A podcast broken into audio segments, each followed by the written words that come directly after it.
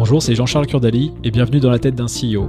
Un lundi sur deux, je vous propose une interview d'une trentaine de minutes avec un des meilleurs CEO de start-up françaises qui va vous partager son expérience, sa vision du job de CEO, ses doutes et ses échecs, et revenir sur des cas concrets auxquels il a été confronté ces dernières années avec sa start-up, que ce soit en période de forte croissance, dans des moments compliqués, voire de crise.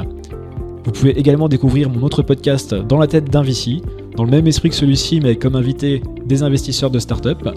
Et pour recevoir ces deux podcasts chaque lundi, abonnez-vous à ma newsletter personnelle en tapant sur Google Dans la tête de JCK. J'arrête là pour ma pub personnelle et c'est parti pour un nouvel épisode de Dans la tête d'un CEO. Allez, à tout de suite.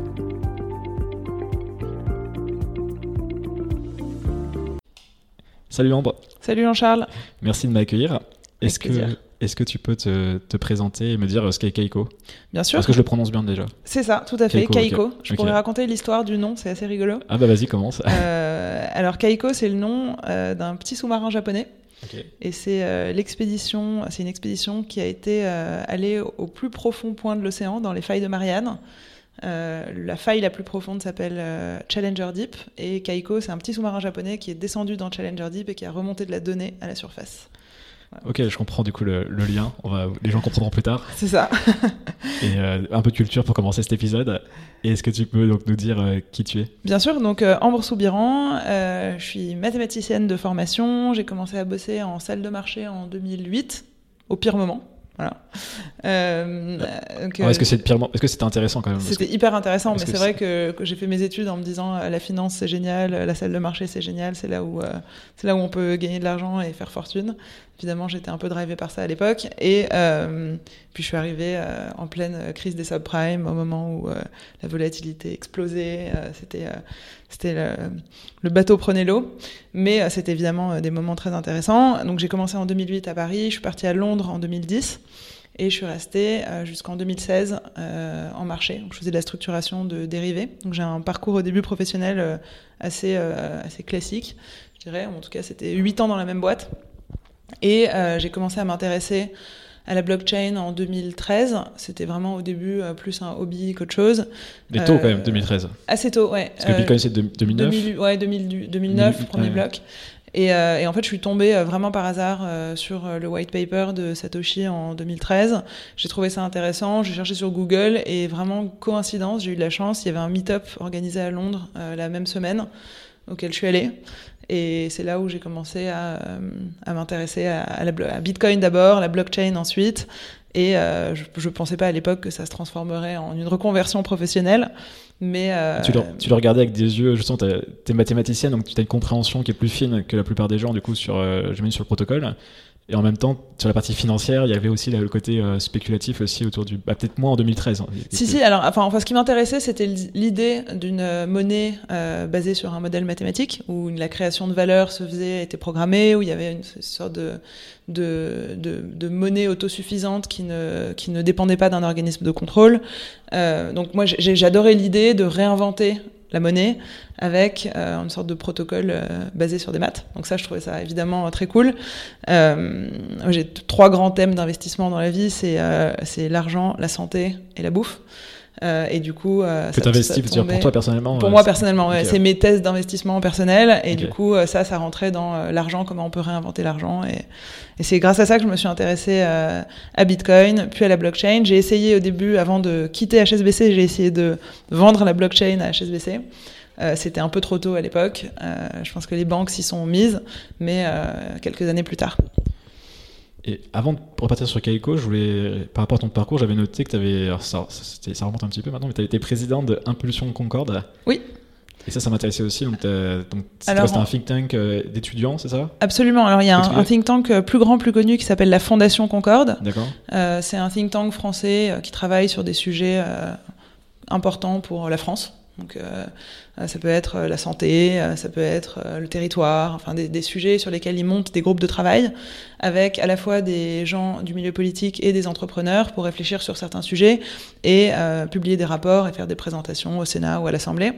J'avais rencontré euh, le président de la Fondation Concorde au moment où j'ai commencé mes études Et euh, ils m'ont dit que ça les intéresserait d'avoir aussi un, un, peu de sang neuf à ce moment-là. Donc j'avais monté Impulsion Concorde, et Impulsion Concorde, c'était le groupe étudiants jeunes actifs de la fondation. Et on avait monté des commissions de travail sur l'entrepreneuriat, sur le développement durable, sur différents sujets euh, qui étaient sans doute un peu plus sensibles pour les étudiants et les jeunes actifs à ce moment-là. D'accord. Donc tu l'as monté en plus, c'était pas, étais présidente, mais ouais. fondatrice aussi de ce, de celui que tu en très bien. Et, euh, et j'avais noté aussi que tu avais monté une autre boîte avant Keiko. Absolument. Tu peux en parler un petit peu euh, avec, avec plaisir. Euh, By ça s'appelait. Euh, ça, c'est c'est intéressant en fait. Je pense que toi, dans tes, dans tes entretiens avec les, avec les fondateurs, tu dois le voir souvent, mais en fait, souvent, on finit par monter des boîtes dans des projets qui nous tiennent à cœur. C'est pas en général drivé par euh, des perspectives purement financières, mais surtout par le fait de faire quelque chose qu'on aime. Et ben, en général, quand on fait quelque chose qu'on aime, du coup, on le fait bien. Et Baitoan, en fait, c'est né de mon attachement pour un pays, pour le Vietnam. Euh, c'est un pays auquel je suis très attachée parce que j'ai une petite, j'ai une petite sœur qui est 100% vietnamienne et un grand frère et une grande sœur qui sont euh, d'origine vietnamienne. Je connais très bien le pays, j'y vais assez souvent. J'ai essayé plusieurs fois d'apprendre la langue, mais c'est horrible. et, euh, et, en fait, lors d'un voyage au Vietnam, j'étais avec ma sœur, euh, ma grande sœur, et on a rencontré une femme, une créatrice vietnamienne qui faisait de la maroquinerie, où elle n'employait que des femmes. Et on a décidé de en fait lui acheter les droits euh, pour développer euh, la marque en Europe. On a monté euh, la marque Baitohan et, euh, et on a euh, vendu ces sacs à main. Donc on n'était pas designer du tout, on a juste pris ces designs tels qu'ils étaient, mais on les a vendus en Europe, principalement en France et en Belgique. Ok, donc euh, première expérience euh, entrepreneuriale pendant ton travail chez HSBC euh, C'était entre les deux. En fait, j'ai okay. fait un petit tour du monde. J'ai été ah, okay. mon premier, ma, mon premier emploi chez HSBC, c'était un stage. Ah, à la okay, fin de mon stage, je suis partie faire un tour du monde. Pendant mon tour du monde, je me suis arrêtée au Vietnam. Et en rentrant de mon tour du monde, j'ai monté Baitohan en parallèle de mes débuts chez HSBC. Et donc, euh, HSBC, tu arrêté vers quelle période? Je suis arrivée en 2008 et, euh, et je suis partie en 2016. 2016, ok.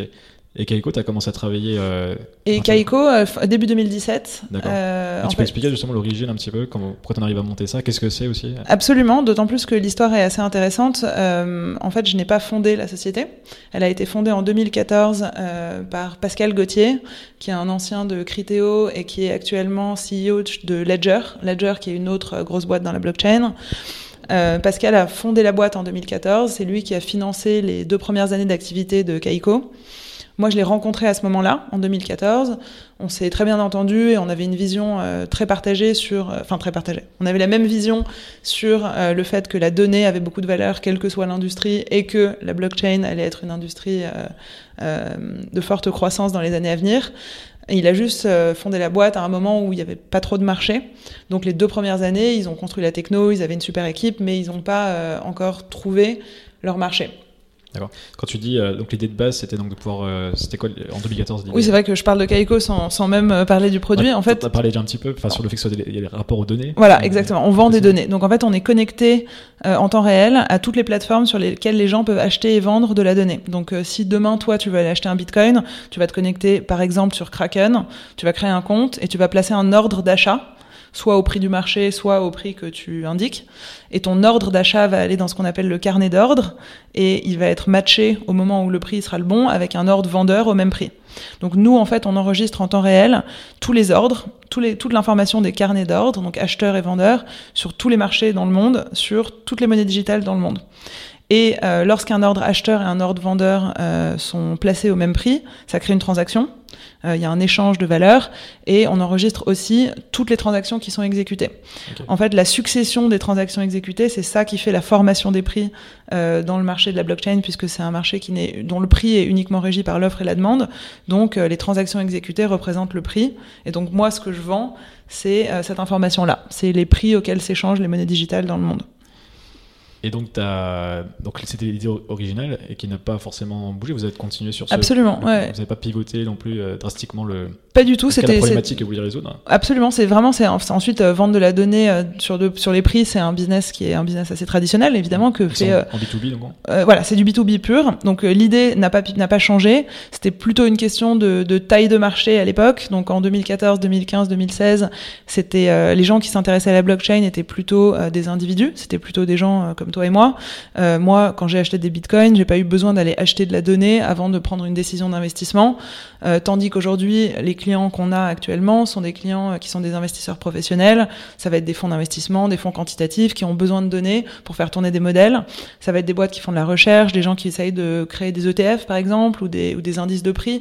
Donc ces gens-là ont besoin d'accéder à une infrastructure plus euh, plus sophistiquée sur la donnée, euh, tandis que jusqu'en 2016, on était sur une industrie quand même très très euh, très très retail. Donc nous, on fait du B2B, mais il n'y avait pas encore de B à l'époque. et euh, donc tu disais donc là, il y a eu une construction du, du produit qui était bah, qui était assez longue et, et en attente du coup du marché donc quand tu arrivé en 2017 donc mm. quand tu arrivé en quand tu as pris les rênes de Keiko en 2017 comment comment c'est passé? Donc toi ton focus ça a été de te mettre sur la constitution d'un portefeuille de clients enfin trouver des clients. Absolument. Alors quand j'ai quand je suis arrivé il y avait plus d'équipe toute la première euh, toute la première équipe de Tous Les développeurs sont partis. voilà ils sont passés mais ensuite je, je, les comprends aussi parce que c'est tellement dur déjà d'être entrepreneur. Mais être entrepreneur sans marché je me dis, moi, aujourd'hui, heureusement qu'on a quand même des clients, qu'on a de la demande, qu'on a une validation continue de notre produit. Parce qu'en fait, même si on a une conviction sur une industrie, créer un produit sans avoir de clients de l'autre côté pour valider l'importance euh, et le sens du produit, ça doit être très, très difficile. Donc, je pense que moi, deux ans après, euh, sans avoir trouvé mon marché, j'aurais sans doute aussi euh, commencé à perdre un peu. T'as racheté la boîte J'ai racheté une partie de la boîte. Pascal est encore actionnaire, le fondateur original est encore actionnaire, mais j'ai racheté une partie de la boîte en, donc en 2017. Et à ce moment-là, j'ai euh, en fait j'ai eu euh, il y a eu un concours de circonstances qui a fait aussi que le timing était le bon. Donc euh, j'avais l'avantage d'avoir déjà de la donnée historique puisqu'on collectait de la donnée depuis 2014 euh, et le marché est arrivé. Donc je commençais à recevoir des demandes, ça s'est fait de manière assez organique, où on recevait des demandes sur notre boîte mail de gens qui disaient est-ce que vous pouvez m'envoyer la donnée euh, Kraken sur Bitcoin, la donnée euh, Coinbase sur Ethereum? Les gens vraiment, il y avait une demande pour cette donnée, et on a eu de la chance parce qu'on était déjà là et qu'on avait déjà la donnée. Donc j'ai eu tout de suite de l'inventaire à vendre et on est devenu profitable en trois mois. Alors, on avait peu évidemment de frais puisque j'étais toute seule avec euh, à l'époque deux développeurs, mais on était tous en, freelance, donc c'était pas des salaires chargés et compagnie. Euh, donc en 2017, on a vraiment euh, repris un peu les mains sur euh, la techno. On a commencé à vendre de la donnée historique. Début 2018, on a fait une sorte de tour de précide avec un client stratégique euh, donc un investisseur stratégique qui est rentré au capital et qui nous a permis en fait d'ouvrir un vrai bureau et de salarier des employés. Tu m'avais dit justement en préparation que c'était un choc en termes de coûts, euh, les, employés par rapport à, du freelance. Ah bah quand on passe, ouais. Alors des charges à payer là. Euh, exactement. C'est que bah ensuite c'est les, le, les, les, merveilles évidemment. la, France est un pays formidable parce qu'on a des ingénieurs excellents, euh, très qualifiés, euh, qui coûtent quand même moins cher que si je devais embaucher le même talent euh, aux États-Unis ou à San Francisco ou à New York. en revanche, effectivement, ben, pour des petites PME, les charges sont assez lourdes, mais c'est, c'est, aussi ça fait, on peut pas avoir que des bénéfices. c'est sûr. C'est normal. Mais donc, voilà, début 2018, on a fait une première levée de précide qui m'a permis d'embaucher l'équipe, d'ouvrir des bureaux à Paris, de salarier des gens. On a embauché l'équipe, on a lancé la plateforme en 2018 et en 2019, on a fait notre vraie levée de fonds, du coup, euh, un vrai tour d'amorçage avec euh, des fonds de capital risque. Et ça, euh, on a closé ça et l'été 2019. on va revenir un petit peu sur, sur ces sujets. Je voulais parler avec toi.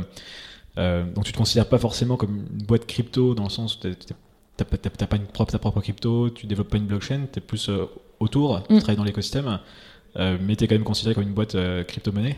Absolument. Et c'est quoi alors les, spécificités et, éventuellement les difficultés que tu peux rencontrer au quotidien en étant une boîte crypto aujourd'hui en, 2020 maintenant on est en, France? Alors sur la en France ou dans le monde d'ailleurs. Absolument. On est euh, pour la petite pour la petite anecdote, on a pas de clients français aujourd'hui, à part Ledger, j'exagère. On a un gros client français, mais sinon tous nos clients sont quand même à l'étranger. Donc euh, on a la spécificité d'être une boîte française dans la crypto sans avoir de vraiment de clients en France et sans vraiment faire de crypto. Donc c'est on a on a un peu euh, on est un peu entre deux chaises. Euh, une euh, j'aime bien dire quand je décris Kaiko en rigolant que en fait on fait la plomberie c'est-à-dire que nous on fait toutes les, toutes les toute la connectivité et l'infrastructure entre les places de marché sur lesquelles se, se fait l'activité de trading et les investisseurs qui veulent avoir une visibilité sur les prix des actifs. Donc en fait, nous, on apporte euh, vraiment le, les tuyaux qui permettent aux gens d'ouvrir une vanne et de recevoir de la donnée. Nous, on fait tout le reste, c'est-à-dire la récupération de données, le traitement de la donnée. On fait en sorte que ce qui arrive chez eux soit organisé et propre. Euh, parce que la donnée dans la crypto, c'est euh, aujourd'hui pas standardisé. Il faut aller récupérer. On est connecté à une centaine d'exchanges. On récupère de la donnée pour euh, à peu près 14 000 différents instruments. Quand je dis un instrument, ça va être une paire d'actifs. C'est-à-dire c'est toujours Bitcoin contre quelque chose. Mmh. Le prix du Bitcoin s'exprime en dollars, en euros. Donc il y a toujours une contre-valeur. Donc on est connecté sur énormément de, de places de marché et on récupère des quantités de données astronomiques qu'on doit d'abord traiter standardiser avant de pouvoir les livrer. Euh, donc on fait un business qui est vieux comme le monde, à savoir récupérer de la donnée, la nettoyer et la distribuer. Mais effectivement, c'est de la donnée de prix d'actifs de la blockchain et on livre cette donnée à des acteurs qui investissent ensuite sur les marchés blockchain. Euh, donc ce que, ce que je ce qui est un atout pour nous, c'est que c'est un business model qui est assez compris, c'est du SaaS. On vend, euh, voilà, comme Bloomberg le fait dans les marchés traditionnels, on fait à peu près ça dans la blockchain à quelques différences près. C'est le Bloomberg de la blockchain, ça. C'est le Bloomberg de la blockchain, sauf qu'on fait pas de terminal. Donc on n'a pas aujourd'hui une sorte de plateforme avec euh, des news, euh, des graphiques. On vend vraiment juste du flux de données. On vend des clés, des clés d'API qui donnent accès à euh, nos bases de données. Mais oui, techniquement, on est, on fait un peu. C'est plus simple à pitcher comme ça. c'est plus simple à pitcher en disant le, le Bloomberg de la blockchain. Euh, sauf que Bloomberg pourrait potentiellement quand même devenir un client, dans le sens où si Bloomberg décidait d'ajouter demain les prix de toutes les monnaies digitales dans le monde, au lieu d'aller faire eux-mêmes le boulot que nous on fait, mm. ils pourraient nous acheter le flux pour l'intégrer à leur plateforme. On fait pas du tout de la plateforme. Quoi. Euh, mais bon, je reviens sur, euh, sur les, les difficultés d'être une boîte blockchain. Euh, on a l'avantage de faire un, de, de, vendre un business model qui est connu. En revanche, effectivement, on est dans une industrie où euh, qui est assez mal comprise. Euh, avec justesse aussi, c'est-à-dire que quand on est investisseur euh, et qu'on veut déployer des capitaux dans la blockchain, c'est pas toujours facile de savoir euh, de différencier le lard du cochon, parce qu'il y a eu beaucoup d'abus, il y a eu beaucoup de d'entreprises qui ont levé de l'argent très facilement sur des valorisations qui n'étaient d'ailleurs pas des valorisations, parce qu'il y a eu beaucoup de levées de fonds en ICO qui avaient rien à voir avec la valeur de la boîte, mais c'est quand même des petites des petits projets qui auraient pu potentiellement lever 500 000 euros en, en seed, qui se sont retrouvés à lever 10 millions sans devoir rien à personne et sans avoir de conseil d'administration Enfin, il y a eu des, effectivement, en 2016-2017, pendant les années des ICO, je veux pas dire qu'il y a eu des abus, c'est des nouveaux, c'est des nouveaux modes de financement, des nouveaux mmh. business models. Ça a permis aussi de financer des gens qui auraient sans doute jamais réussi à lever de l'argent autrement. Donc il y a du, il y a du, il y a du bon. Mais du coup, c'est vrai que ça a donné la perception aux investisseurs que c'est un peu encore euh, folklorique et que euh, c'est compliqué de différencier un bon projet d'un mauvais projet, un bon entrepreneur d'un mauvais entrepreneur. Et euh, c'est quand même un. chaque enfin comme dans le web, il y a eu cette phase aussi, et ça se régule. Exactement. Et, et, le, et, le, truc qui est intéressant, et mais comme dans le web, tu, tu as parfaitement raison, c'est que c'est qu'en fait, les, les, les, très bons les très bons projets sont souvent aussi très techniques. Euh, mais du coup, les gens très techniques et les fondateurs très techniques sont pas forcément euh, au fait de ce que c'est qu'une levée de fonds euh, traditionnelle avec un VC, euh, ne sont pas euh, nécessairement connectés au, à l'écosystème des VC. C'est quand même un, le, le, monde du VC est quand même assez obscur pour les entrepreneurs blockchain.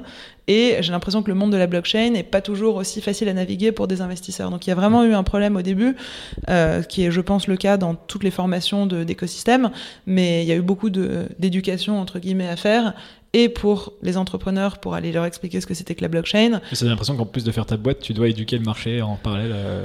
Ouais, mais alors un c'est intéressant parce que du coup moi j'ai appris énormément de choses aussi sur des business models. Euh, typiquement mon premier mon premier premier pitch à un VC, je savais pas ce que c'était que le, le, le, MRR. Voilà, on m'a dit c'est quoi ton MRR, je connaissais pas l'acronyme. Euh, là je me suis dit bon. Puis ils te le disent comme c'était sûr que tu ah bah... bah c'est vrai que c'est pas le moins connu celui-là, mais je peux comprendre qu'on connaisse voilà. pas la fois. Et, donc ils m'ont regardé en me disant, mais si t'as pas de revenus récurrents, euh, ta boîte vaut rien.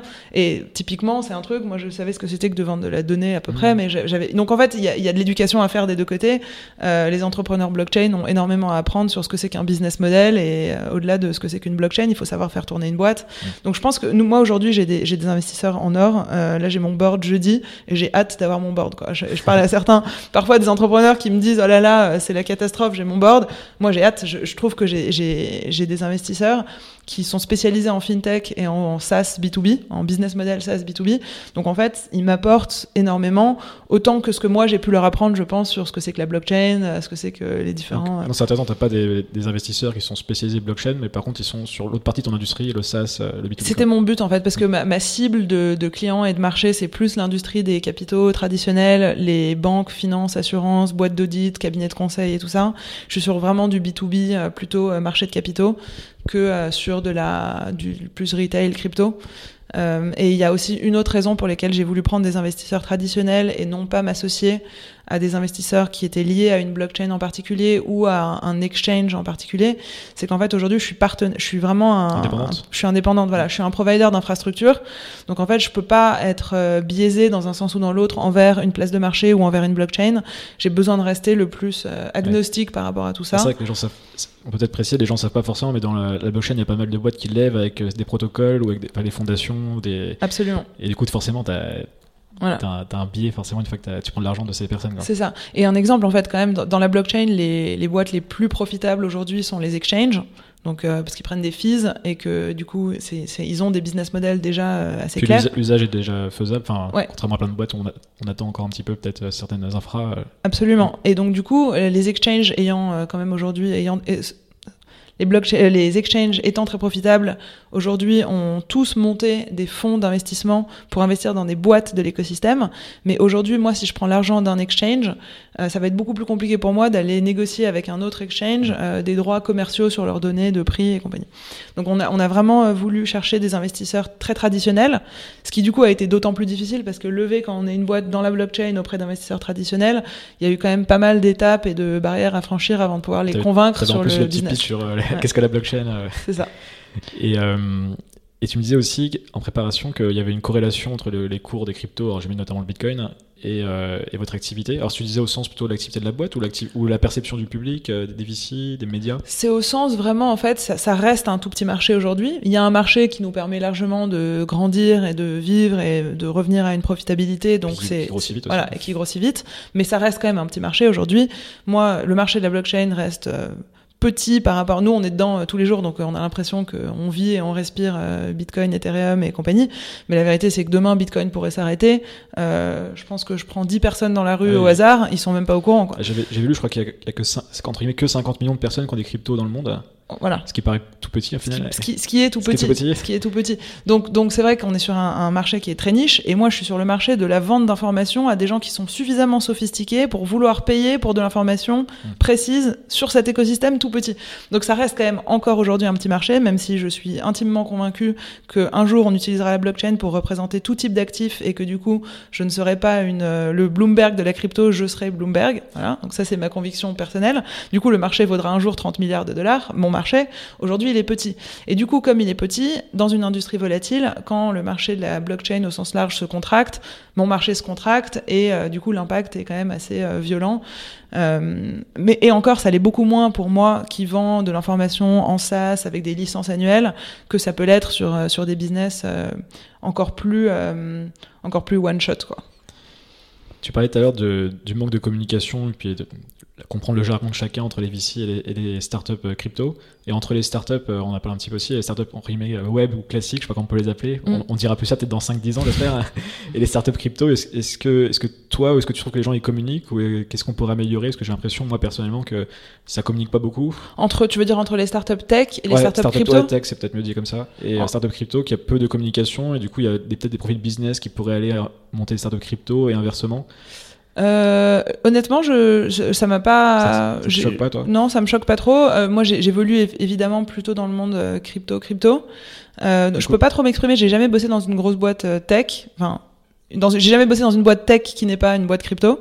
Euh, du coup, je ne sais pas. Moi, ce que je trouve vraiment dans l'univers de la crypto, c'est que sur la partie, alors ensuite il y a la partie investisseur, euh, quantitatif, algorithmique, arbitrage et compagnie, où là, ils ont peut-être un peu plus euh, les dents à serrer.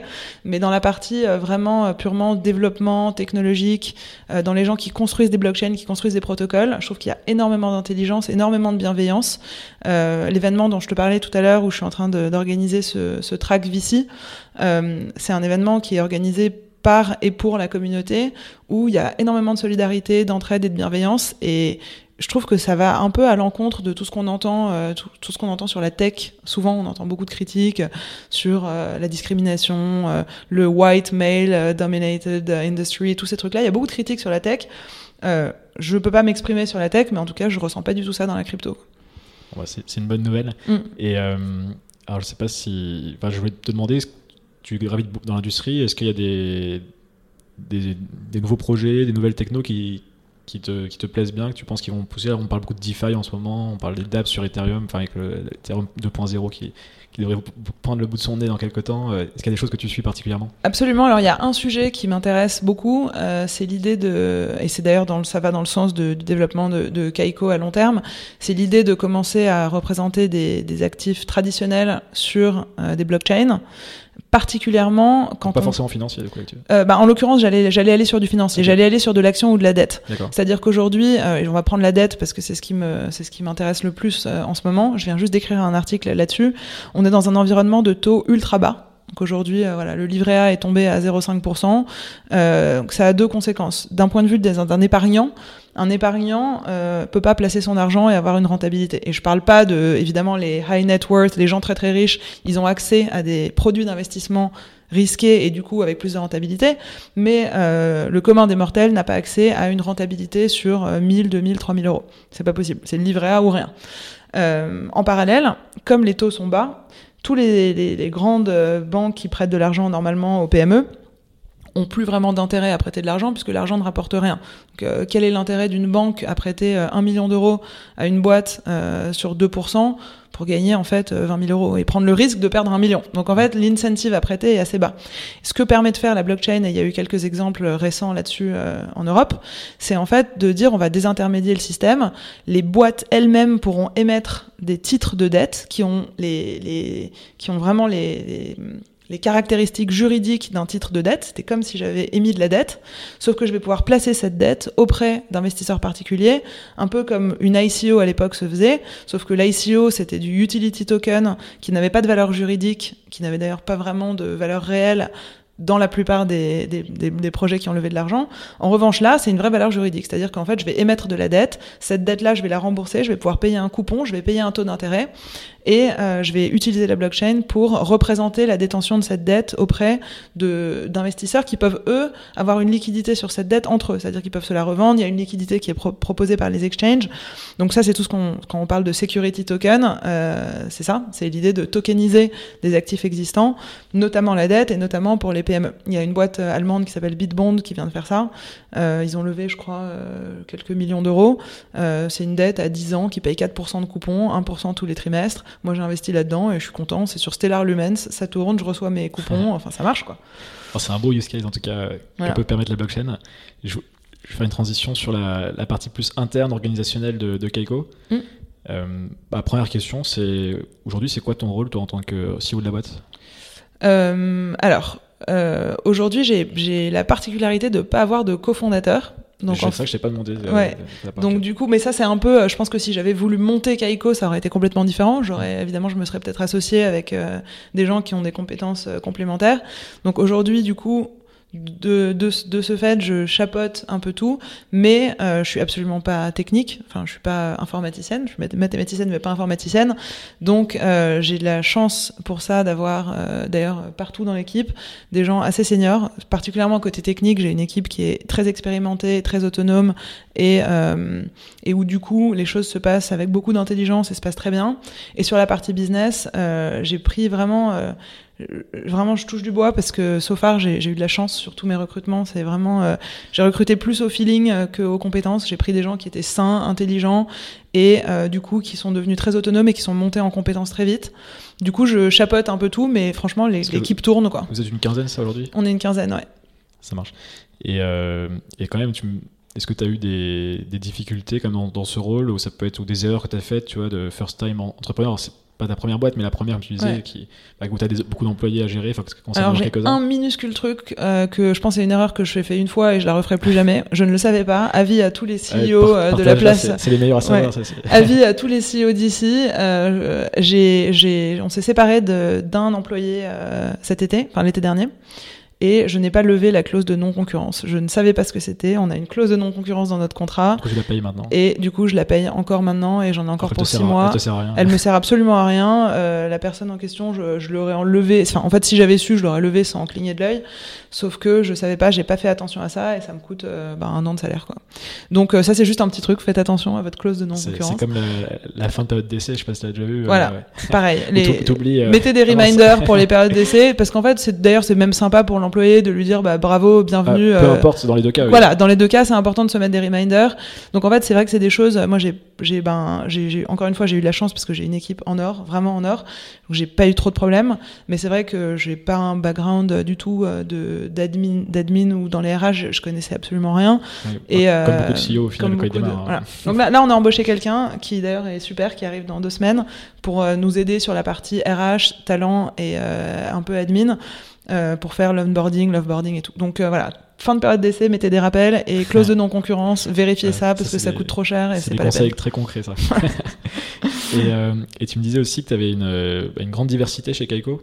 Ouais. Donc, euh, international, en genre. Enfin, vraiment, tu peux expliquer un petit peu bah, cette volonté Day One de, de parler en anglais. Enfin, de... Alors c'est, absolument, c'est, un truc que, que j'adore chez Kaiko aujourd'hui et qui s'est fait euh, pas du tout euh, à l'origine euh, de façon voulue, mais j'en suis vraiment très heureuse aujourd'hui. En fait, quand j'ai repris la boîte au début, euh, je, j'avoue que d'un point de vue technique, je savais pas trop dans quoi je mettais les pieds, et donc je cherchais quelqu'un qui soit technique et qui connaisse la blockchain. Et un ami d'amis m'a présenté à euh, Robert, qui est le premier, le premier ingénieur qui, m'a rejoint, qui à l'époque vivait à Taïwan et qui est suédois. Donc je me suis retrouvée à mon premier employé, un Suédois qui vivait à Taïwan, euh, qui bossait à distance. Et ensuite, on a eu besoin d'un deuxième développeur. Il a trouvé un copain de d'école qui était aussi suédois, mais qui vivait en Espagne. Et euh, vrai, les Suédois ne vivent pas voilà, c'est ça. Au bout d'un moment, je leur ai dit les gars, venez à Paris, il faut qu'on bosse ensemble. Ça, c'est quand on a ouvert le bureau à Paris. Et à ce moment-là, ils sont tous les deux venus à Paris. On a cherché à recruter et on a trop galéré au début parce que quand on est trois euh, pecnos dans un WeWork à essayer de monter un projet euh, encore inconnu dans une industrie un peu compliquée, on a eu beaucoup de candidats qui venaient aux entretiens, mais on a du mal à recruter. Et on a recruté notre troisième et premier euh, CDI, donc à nous, qui nous a rejoint, qui est venu, qui, qui a déménagé avec femme et enfants de Nouvelle-Zélande. Donc on a eu euh, quelqu'un qui est arrivé de Nouvelle-Zélande. Et après ça s'est fait par construction. Clara est américaine, c'est elle qui a postulé après avoir lu un article où je parlais de la blockchain. Et donc on s'est retrouvés. Aujourd'hui, on est sur les 14, on est, euh, je crois qu'on est, euh, on est 8 ou 9 nationalités différentes. Euh, et au-delà des nationalités, euh, on est aussi très euh, différents euh, de background religieux, culturel, euh, alimentaire. Enfin, c'est vraiment, c'est folklorique. Et du coup, la, la règle, c'est anglais au bureau. Je pense qu'on est une des seules boîtes à Paris où c'est interdit de parler français. Voilà. C'est souvent un problème d'ailleurs euh, pour l'internationalisation. Toi, toi, t'as pas ce problème parce que t'es déjà international en. avec Ouais, mais ça a été un problème pour recruter en France. On a trouvé des gens qui ne parlaient pas assez bien anglais et qui n'étaient pas confortables pour bosser dans un milieu purement anglophone. Mm. Recruter à Paris, il y avait des super développeurs, des, des super ingénieurs qui n'étaient pas confortables avec l'idée de bosser qu'en anglais. Ça, je peux comprendre. Et euh, bah, écoute, c'est hyper intéressant. Et, c'est quoi tes, challenges, là, tu penses, euh, enfin, actuels ou pour les prochains, prochains mois, prochaines années? Bah, là, sur l'année à venir, euh, notre challenge maintenant, c'est qu'on a une boîte qui tourne, mais il faut consolider. On- le but, c'est de revenir à une profitabilité euh, d'ici la fin de l'année. Donc, on est vraiment sur de la consolidation et du développement de la boîte. Je pense qu'on va sans doute relever de l'argent en 2021. Euh, donc je suis en train de, pas du tout euh, aujourd'hui euh, activement, mais de quand même évidemment préparer le terrain. On est maintenant, donc notre prochain tour ce sera la Serie A, donc on veut avoir vraiment des, des KPIs de boîtes de SaaS où on a vraiment prouvé le modèle SaaS. Donc là je me concentre évidemment sur, la validation sur du modèle, aussi. voilà, les MRR et, et la validation Le du fameux. modèle. Et et, euh, et pour moi, c'est important en fait aussi de, de développer l'écosystème et l'adoption au sens large euh, de la donnée, c'est-à-dire que si le marché grandit, euh, ben, enfin si la, la blockchain s'institutionnalise, du coup le marché grandit, du coup mon marché grandit et Keiko a plus de chances de, de réussir. Donc je passe eff- effectivement aussi pas mal de temps à discuter avec les régulateurs, avec les acteurs traditionnels, les boîtes d'asset management, les banques, euh, les grosses boîtes de données, à faire aussi euh, de la, de, de- du raising awareness autour de tout ça. Euh, et d'où d'ailleurs le fait, je parlais de, de, de, l'événement euh, où j'organise un track VC. Euh, c'est un événement qui a lieu en mars, qui s'appelle HCC. C'est un événement qui est fait euh, principalement pour la communauté, mais où je pense que c'est très important d'avoir un axe euh, VC pour aider les startups, les bons projets, il faut les aider à lever de l'argent, et il faut aider les VC à aussi euh, naviguer l'océan le, des, des, startups dans la blockchain, parce que c'est vrai qu'il y en a beaucoup et que c'est pas toujours facile de savoir quand on n'est pas technique euh, dans quel projet investir. Donc ça, je, alors je sais pas, c'est une perception personnelle, mais aussi ce qui fait peur un peu, tu vois, du point de vue extérieur, c'est qu'il y a des, beaucoup de gens qui ont plein de projets dans la blockchain tout le monde n'est pas commis sur un seul projet et du coup ça donne l'impression bah, pourquoi tu fais peut-être pas 10 mais pourquoi tu fais 4 projets en même temps Je suis complètement d'accord, ça c'est vraiment... ça donne l'impression du coup bah, qu'en fait ils y croient pas, enfin tu vois il y a un commitment à avoir un moment sur une idée. En fait il y a eu beaucoup de gens au début dans la blockchain qui sont arrivés euh, par intérêt réel mais aussi par opportunisme et du coup une fois qu'on a fait le switch par opportunisme c'est difficile de pas se laisser tenter à le refaire une deuxième, une troisième fois, une quatrième fois, c'est vrai que c'est excitant, c'est nouveau. Il y, a tellement de nouvelles choses qui sortent tout le temps, on a envie de, toucher à tout peut-être aussi. Euh. Absolument. Mais, euh, mais ça, c'est typiquement un conseil euh, qu'il faut donner aux startups. C'est aussi c'est un feedback que j'ai eu plusieurs fois d'investisseurs qui ont dit en fait, euh, il y a trop de choses. Il y a un côté un peu foufou parfois des investisseurs, des entrepreneurs blockchain. Euh, qui arrivent, qui n'ont pas le attention span ou la capacité à délivrer des entrepreneurs plus traditionnels qu'on a l'habitude de voir, et ça fait peur aux VC. Et ça, c'est typiquement le genre de feedback euh, qui sont très importants de partager avec les entrepreneurs. Concentrez-vous sur un truc, euh, allez-y au bout. Vous pouvez changer dans 3-6 mois si, si, vous voyez que ça va nulle part. Mais... mais par contre, quand vous faites un truc, faites-le à fond. Et d'ailleurs, il n'y a que comme ça que ça marche. Hein. C'est impossible de. C'est tellement dur déjà d'être entrepreneur que c'est pas possible de faire trois trucs à la fois ça fait une bonne transition sur les, questions de fin. On arrive déjà à, la fin de cet épisode. Euh, est-ce que tu as des, des CEO, des personnes, alors peut-être pour changer dans l'univers quand même, on va parler un peu l'univers crypto, que tu as envie de, que tu suis, que tu, tu conseilles à suivre? Euh, Française ou pas particulièrement? euh. Je trouve qu'en France, on commence à avoir des, des, des beaux projets. Déjà, Ledger, c'est quand même une des plus grosses boîtes dans la blockchain. Si on enlève les exchanges, il n'y a pas énormément de boîtes aussi grosses et aussi pertinentes que Ledger. Euh, donc ça c'est sûr. Euh, dans l'écosystème français, enfin je peux je peux citer euh, quelques boîtes que je trouve top dans l'écosystème français, mais je, je, suis pas sûr de comprendre le sens de la question. Ah non, c'est dans le sens bah, des, des CEO qui t'inspirent, tu vois, ça peut être des gens que tu as lus via des articles, des articles que tu as pu lire ou enfin ce que tu veux. En fait, ça peut être une ressource. c'est libre. Si t'as pas, euh, on, on, parle okay. de boîte. Je suis désolée, j'aurais dû préparer cette question parce que je suis sûr qu'en me creusant un peu, euh, je, je, te je, trouverai des trucs. J'ai pensé à Ledger naturellement parce que Pascal est à mon board et que euh, j'aurais pas pu faire ce que j'ai fait avec Kaiko si j'avais pas pu l'appeler de temps en temps en lui disant là je suis contre le mur, je sais pas quoi faire, qu'est-ce que je fais? Et c'est vrai que en plus n'ayant pas de co-founder, du coup c'est important pour mm. moi d'avoir un, un, un, board, un board stratégique actif. Mais ou des boîtes alors que, que tu me conseilles de suivre. Tu me disais que tu avais quelques-unes en tête. Ça. Euh, bah, je trouve que Consensus, c'est une boîte intéressante aussi en ce moment parce que. Alors, Consensus, tu peux expliquer euh, ce que c'est Ouais, alors Consensus, c'est une boîte qui a été fondée par euh, un des fondateurs d'Ethereum. Donc, c'est la boîte qui développe en fait énormément d'applications pour les entreprises sur Ethereum. C'est une fondation, non? Il y a une fondation suisse, absolument. Et ensuite, je crois que. Enfin, à l'origine, c'est une fondation suisse qui a levé de l'argent et qui détient l'argent. Et ensuite c'est, euh, je connais pas exactement leur setup juridique, mais ils sont partout dans le monde aujourd'hui. Ils sont un peu moins de 1000. Euh, et en fait, ce que je trouve intéressant, c'est que c'est la, la, boîte en fait qui permet il y a Ethereum qui se développe séparément, il y a la fondation Ethereum qui développe vraiment la blockchain, la technologie, et Consensus, en fait, il développe des applications pour les entreprises qui tournent sur Ethereum. Quelle étape, du coup, ça qui voilà. Et donc ça, je trouve que c'est intéressant. C'est euh, là, on, on, partage nos bureaux avec eux à Paris, donc c'est vraiment des, des consultants, c'est des, des, gens euh, brillants, c'est des ingénieurs qui savent délivrer des vrais euh, produits, des vraies solutions. Et, euh, et je trouve que le, le système d'avoir ça, d'avoir une fondation qui développe la techno et une entreprise qui développe des solutions pratiques pour des, pour des, pour des problèmes réels, euh, c'est un, un, très bon euh, setup. Super. Bah écoute, on, on, va pouvoir conclure. Euh, comment on te suit ou tu diriges les gens vers où? Alors euh, sur Twitter, Ambresoub, A-M-B-R-E-S-O-U-B. Euh, si vous voulez nous contacter, hello at kaiko.com. Euh, et euh, si vous êtes entrepreneur ou investisseur dans la blockchain, euh, n'hésitez pas à me contacter au sujet du VC Track de la Ethereum Community Conference que j'organise et, et qui permettra de mettre en relation les entrepreneurs et les investisseurs dans la blockchain. Voilà. Top. Bah, écoute, merci beaucoup et puis à, à très bientôt. Salut. Merci à toi. Merci d'avoir écouté cet épisode de Dans la tête d'un CEO. Si vous souhaitez soutenir le podcast, il y a plusieurs manières de le faire. Vous pouvez aller mettre 5 étoiles et un commentaire sur Apple Podcast, en parler autour de vous ou partager cet épisode sur les réseaux sociaux. Et enfin, vous abonner à ma newsletter perso en tapant dans la tête de JCK sur Google et en vous abonnant au podcast sur votre plateforme favorite. Je vous dis merci et à très vite pour un nouvel épisode de Dans la tête d'un CEO.